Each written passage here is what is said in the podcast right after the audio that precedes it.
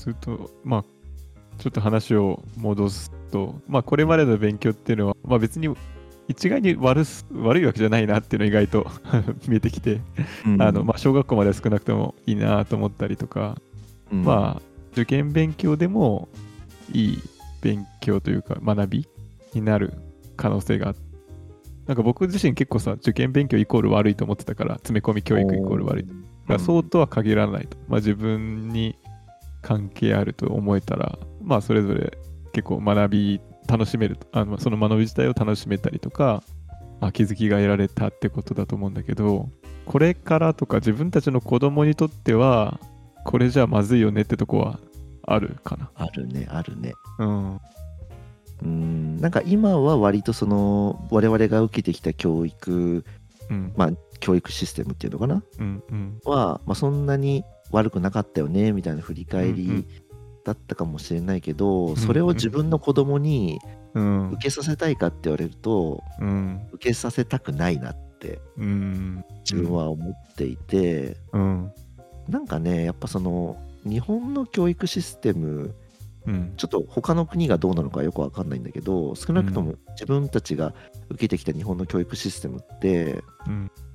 生産工場でさプレス機で、形が定まってない人間を型に押し込めて プレスしてなんか整った形にしてうんうん世の中に送り出すみたいな。うん。なんかそういう感じあるある。に見えるのよね。見える見える。で型からはみ出た分は切り取られる感じ。そうそうそうそうそう 人間一人一人生まれた時全然違う形しているのを、うん。なんだろう尖ってるところをうん。削るとかさ潰すとか。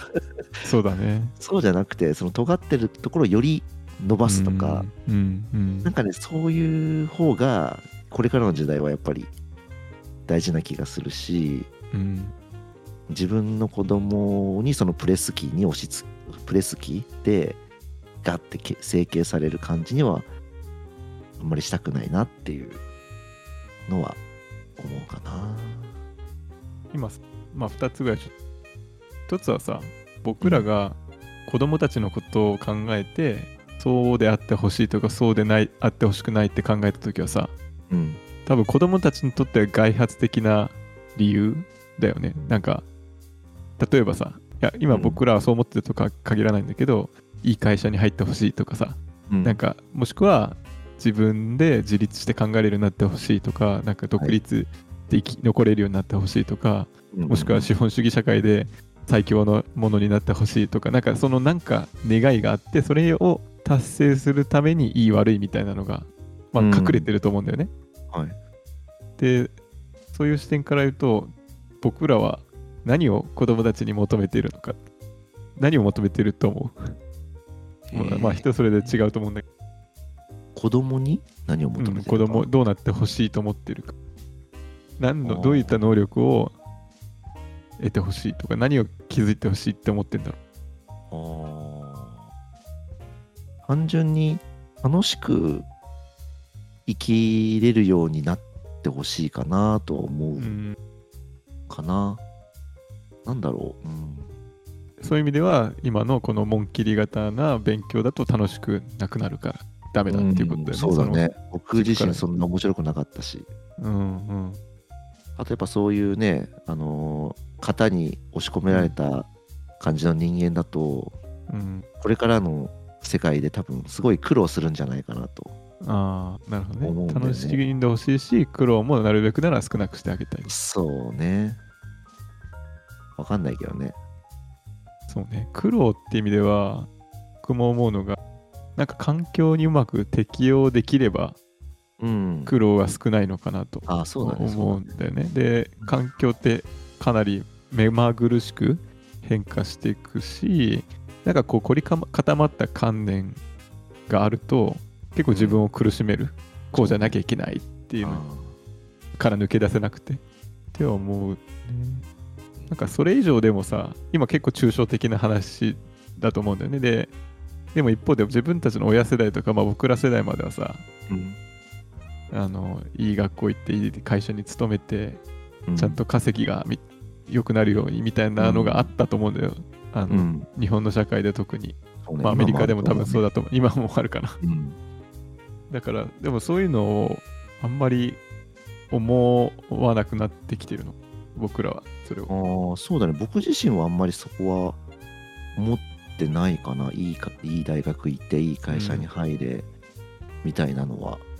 結果的に自分が、たまたまね、うん。たまたまそういう感じに、比較的なってるうん。から、うん。で、自分の今の境遇に対して、すごいありがたいというか、うんうん。ポジティブに捉えてるから、うんすごいいいなとは思ってるんだけど、うん。うーん自分の子供が大人になる多分まあ20年後とかうん。その時になんかそれがポジティブでいられるかはちょっと自信がない、ねそれは思うよね。同じことが起きてる気がしないんだよね。子供が20、ね、この同じ年になった。うんいや多分我々が想像我々の親が今を多分全く想像できなかったとように、うん。我々の子供が大きくなるうん。頃の世界はうん。多分我々は全く想像できないと思うよね。そうだよね。本当そうと思う。ままあ一歩進んでる点としては僕らが今それを予測できないだろうなと思ってるところだと思うんだけどね。そうだね、そうだね。僕らのうん。親世代はそのまま行くと思ってた世代だと思うんだよね。あだあ、そうだね、そうだね。から僕らはもうちょっとオープンだよね。あのその変化が来るということに対しては。どんな変化になるかわかんないけど、うん。だからどこに着地するかわかんない、予測ができないということは分かってる感じだね。そうそうそう。だから割とそういう寛寛容だったりそのね紋切り型のところに押し込めようとはしない。ダンスが広まっていくのかなと思うんだよね。そうだね、広まってくんじゃないかなと思うけどな。う。ん。さすがに感じると思うけどね。うんうん。とか、まあ、学校の、ね、教育現場とかから見てもさ、うん。僕自身このままじゃまずいだろうなって思うとこもあってさなんか、うん。まあ、教師になりたい人がどんどん減ってったりとかなんかこうすごい過重労働ブラックだって言って、うん。でこの前その見て衝撃だったのがさあの、裁判所があのこの仕事は教師の業務時間に含めていい良くないみたいなリストがあって。うん。でなんか掃除用具の確認と落とし物の整理は労働時間ではないとかさ。教室の点検とかは違う。掲示物とか作文のペン入れも違う。えーじゃあ何が仕事な えさいあの認めたのはのえっと、例えば、翌日の授業の準備、1コマにつき5分、準備する時間。5分。とか、朝の自習の準備、週に30分。とか週に30分。業者のテストの採点、ん。業者？採点。60分、出席簿の整理、健康診断の作成は仕事であに認められていると。でも、認めなかったものの他には、そのノートの添削とか、症状とかを作ったりするとか、保護者への対応、うん。授業参観の準備、ドリル、プリント、小テストの採点は労働時間に入ってないんだって。どういうこと？そうそうそう、どういうことでしょう？どういうことそれ？全部労働にしか聞こえないんだけど、えだからアメリカにいると、僕は多分こういうのは、実際実際は知らないんだけども、うん。おそらくもう労働時間でやってると思う、全部。そうだよね。ストライキ起きるよ。起きるし、もしくはできないんだったらやらないと、この作業は。うん。とか、外注するとか、もう僕らの仕事、その分の給料もらもらってませんっつって、うん、跳ねのけてると思うんだよね。はいで、9時5時とか、まあ、ある決まった時間でもう帰ってると思うんだよね、みんな。でも、なんか、この見る限り、もしくはその、教師のバトンっていうツイッターのハッシュタグで、うん。その、なんだ、悲惨な日々のその労働環境を見る限り、もう、とにかく時間外労働が多いと。で、こう、全部認めてくれないし、あの、賃金も払われないんだって、全然。うん。だから、こういう環境だったら、なんだろうね、その、さっき言ったさ、うん。なんだ、一人一人の子供の興味とかを見てとか、杭を打ってあげてとか、うん。なんだろうね、なんかできる気はしないなとは思ってて、そうね。結構そのやっぱね、情熱とかうん。その夢を持って教師の世界に入ってうん。いくけど現実がそんな感じだからうん。なんかそれを諦めてしまうみたいのはなんかようんうんうん。くネットとかでそうだよね。聞くかな。うん。もう限界ですって言って自分のなんだこ心が壊れてしまうのでやめますみたいなのを見たことあるしやっぱそのささっきも言ったけど学校がさ、うん。その生産工場のプレス機みたいなうん感じだって言ったじゃん。うん。あれってそのやっぱ上のものが下のものをうん。コントロールしやすくするためにそうしてるんだと思うんだよね。そうだね。うん。で学校の先生ってさそのプレス機でそのプレなんて言うんだろうな。それの成功例みたいな感じ？あのうまくうまく成形されてしまったのかなっていう。完成品になった人がうん。またそれを再生産するみたいな。そう。だからそこにいやこれおかしいでしょっていう言えないんだ風に、うん、言いづらいうんのかなって思った。うん。うんうん、その上の人がコントロールしやすいようにうん。教育されてしまっているから自分がその上にコントロールしやすいようにうん。いいように使われてるっていううん。うになんだろう、まあ、気づいてはいると思うんだけどうん。でもやっぱりなんだろうそれがこう耐えて自分が我慢してうん。本当は労働なんだけどいやこれは労働じゃないとうん。いう風に言って自分をこう納得させるうん。うん。うん。っていう風にどうなんか心の方向がなんか行くようになっちゃうのかなって気がした。うん、そしたらそういう人にねなんかか紋切り型にならないように教えられないよねきっと、うん。うん、いや難しいね。そうだから今のこのシステムだと難しいんじゃないかなと思ってさっき言ったような教育を求めるのはねうん。一方でね、まあ、ここでこの回でこの話を持ち出すかちょっと僕も迷ったんだけどさその最近その大規模言語モデル、あの GPT とかがあってさもうめちゃめちゃすごいことをいろいろ教えてくれて一人でも学べるようになったりする、結構すごいことが起きようとしてるじゃん。そうね。だからこれって教育にとってはすごいこうまあどの分野に関してもだけど教育にとってもすごいゲームチェンジャーなんじゃないかなと思ってて、でしかも一方でさっき言った教育現場の疲弊してる状態、まあ、人手が足りないとか、まあ、ちょっと賃金が払われてない、まあ、労働がいっぱいあってとか。うん。ってなった時にまあ結構これは朗報なのかなと思ってなんかその仕事が奪われるってこう危惧する面もあるかもしれないけど今うん。人手が足りてないんであれば。まあ朗報ではああるんじゃないかと。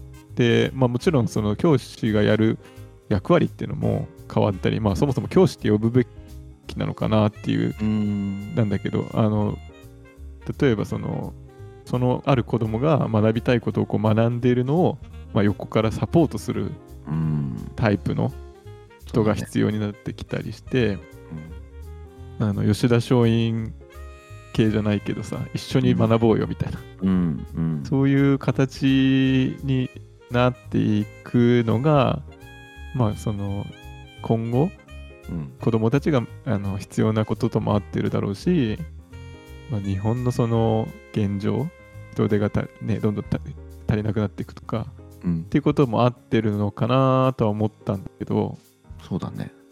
うん。そうだよね。その先生は答えを知っていて生徒は答えを知らないっていうその情報の非対称性の世界で今まで、うんうんあのまあ、教育って繰り広げられてきたと思うけど、うんうんうん。もう答えが分かってることって、もうチャット GPT に聞けばそれでおしまいうんになると思うんだよね。そうだね。まあそれが一つの答えである可能性がだいぶ高くなってきてるしうん。まあそれが本当かみたいななんかこう疑う力っていうのもまあうん。必要かもしれないけど でもまあ大体はねあのろ8割ぐらい。うん。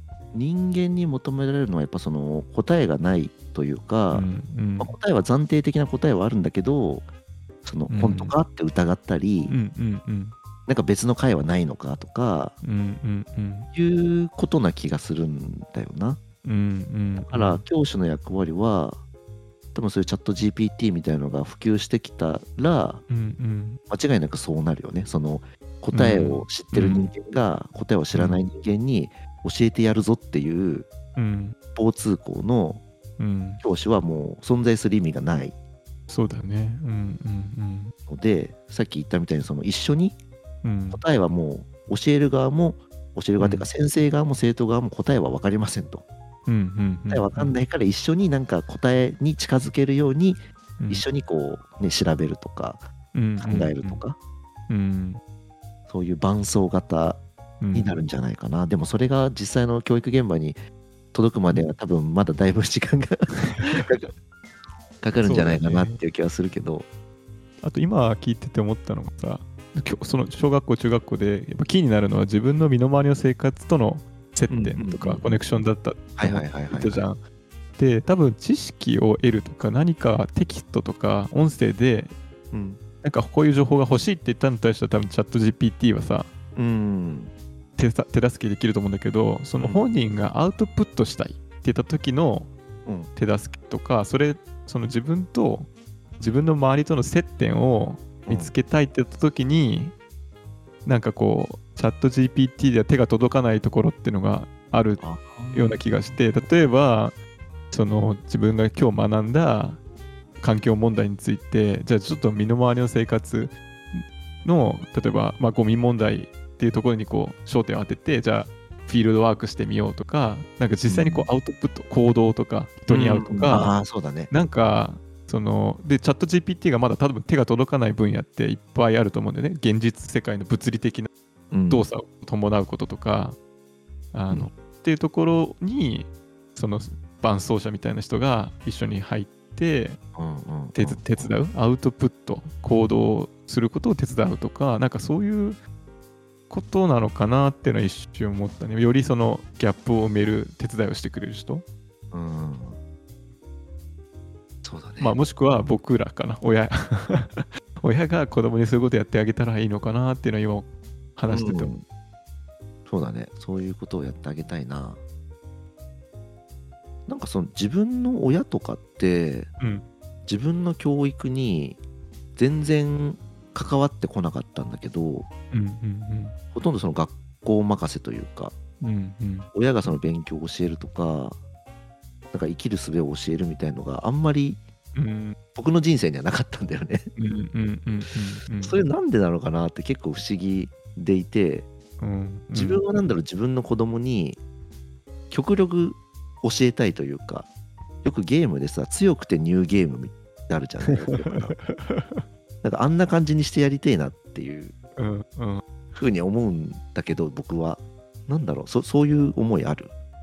ああでもね似てるかもしれない。えっとまあ1点目はその親がなんか自分に何もしてなかったんじゃというかあんまりそういうの感じられないっていうのも確かに僕もあってまあそのね塾に行ったらとか学校選びとかなんとなくこう、あの誘導というかねうまくこう、んナビゲートされてた感じはあるんだよね。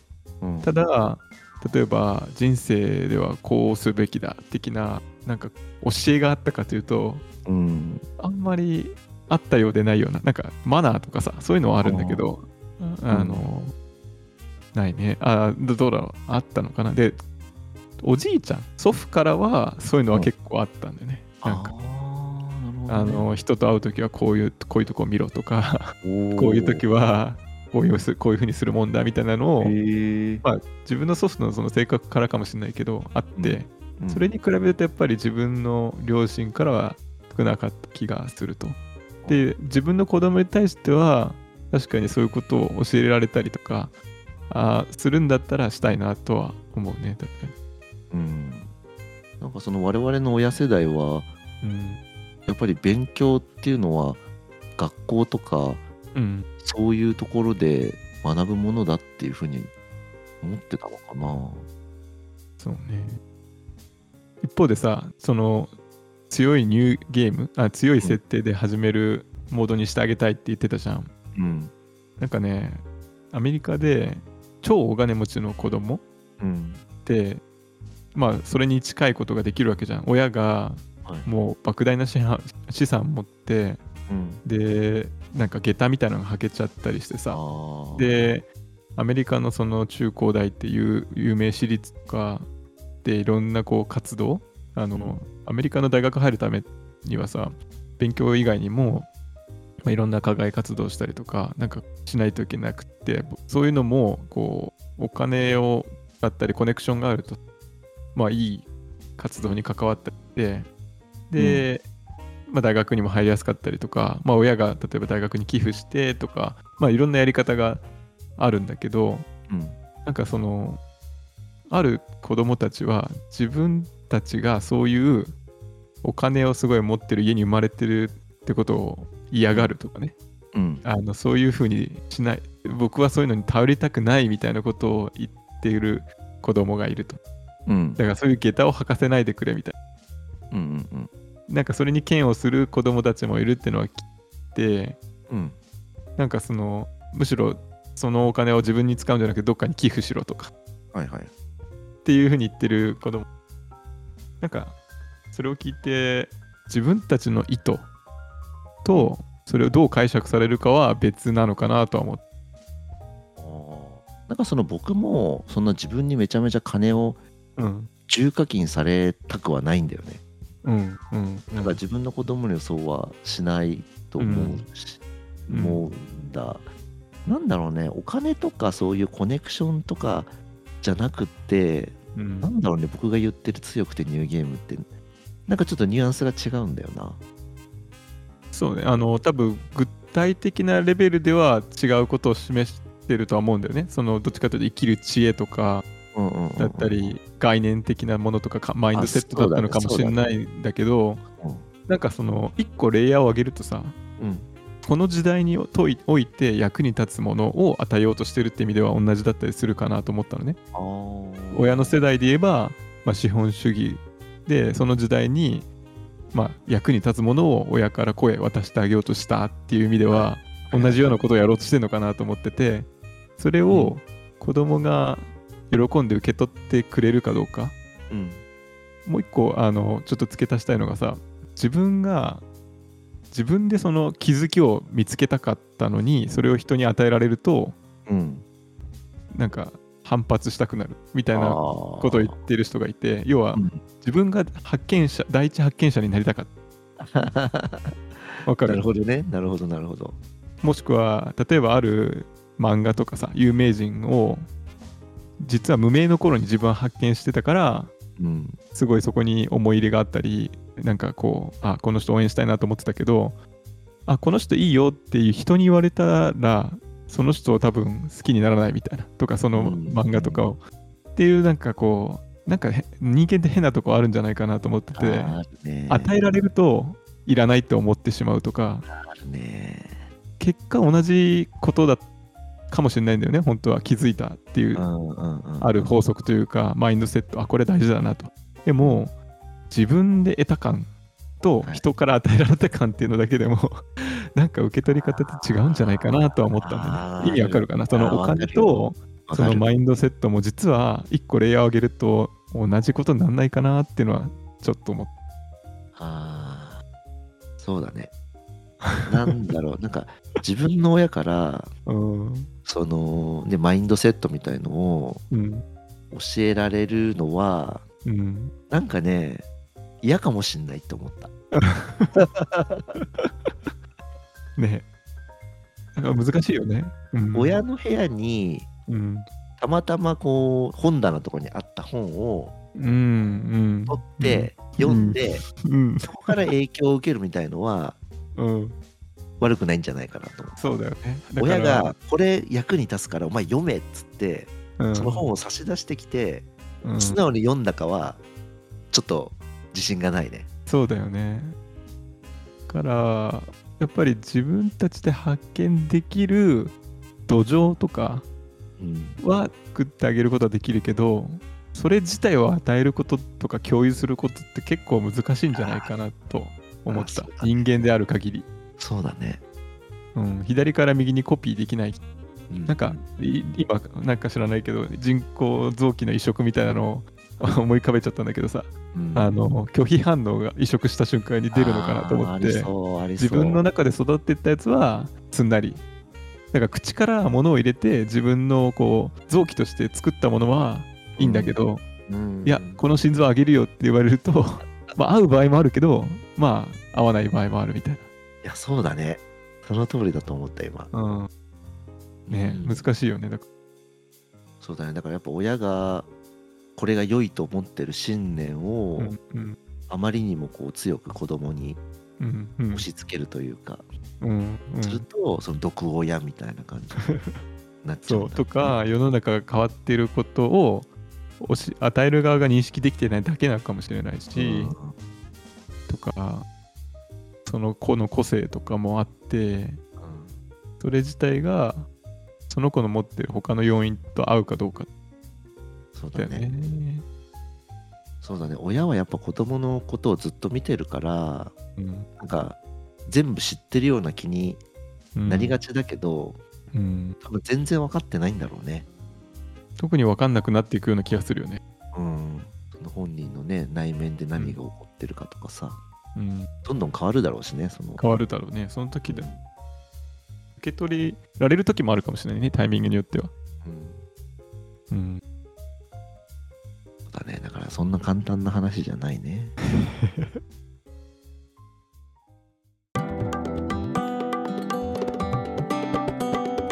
次回へ続く